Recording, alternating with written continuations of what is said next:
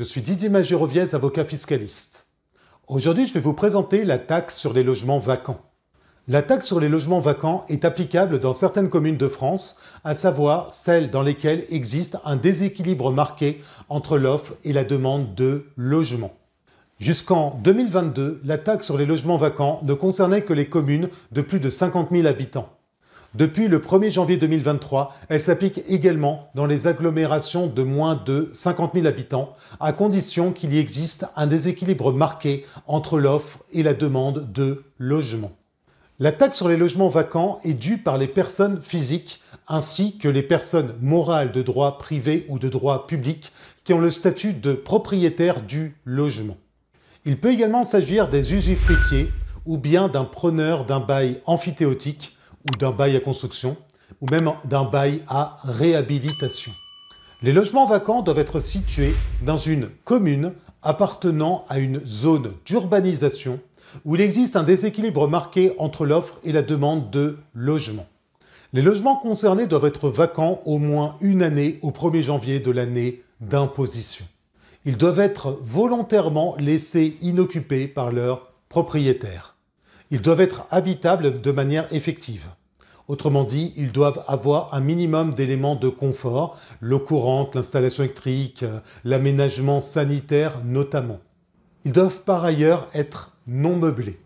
Si un logement était occupé au moins 90 jours consécutifs au titre de l'année précédant celle de l'imposition à la taxe sur les logements vacants, il échappe alors à cette taxe.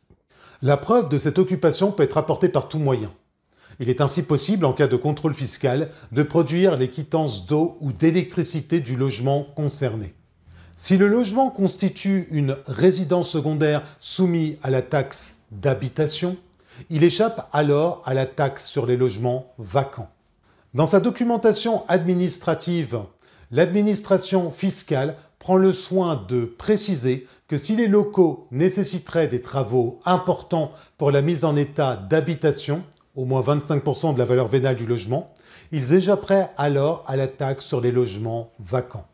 À noter que si la vacance du logement est involontaire, notamment en cas de mise en vente ou de location au prix du marché sans trouver preneur, dans ce cas, la taxe sur les logements vacants ne s'appliquerait pas. En présence d'un logement détenu en indivision, s'il ne peut être mis en location en raison d'un différend entre les indivisaires, la taxe sur les logements vacants n'est alors pas applicable. Passons au calcul et au paiement de la taxe sur les logements vacants. Conformément aux dispositions de l'article 232 du Code général des impôts, c'est la valeur locative du logement qui constitue l'assiette de la taxe sur les logements vacants. Il s'agit de la valeur locative retenue en matière de taxes d'habitation sur les résidences secondaires ainsi que les locaux meublés qui ne sont pas affectés à une habitation principale. Le taux de la taxe varie selon le temps de la vacance du logement. Le taux est ainsi de 17% au titre de la première année d'imposition. Le taux grimpe à 34% à compter de la seconde année. L'imposition est établie sur une base annuelle. Le taux de 17% s'applique lorsque le logement entre dans le champ d'application de la taxe. Il importe peu à cet égard que le logement soit imposable pour la première fois ou non.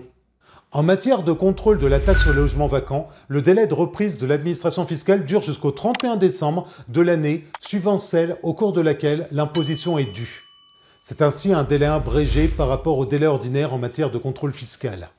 À noter que les propriétaires de, locaux affectés à l'habitation doivent déposer une déclaration spéciale avant le 30 juin 2023 sous peine d'une amende fiscale de 150 euros par local non concerné et non déclaré. Cette déclaration sert à l'établissement et au contrôle de la taxe d'habitation ainsi que de la taxe sur les logements vacants. Vous souhaitez en savoir plus sur la taxe sur les logements vacants? Dans ce cas, n'hésitez pas à visiter notre site fiscalou.fr vous y trouverez une multitude d'informations utiles en matière de droit et de fiscalité patrimoniale.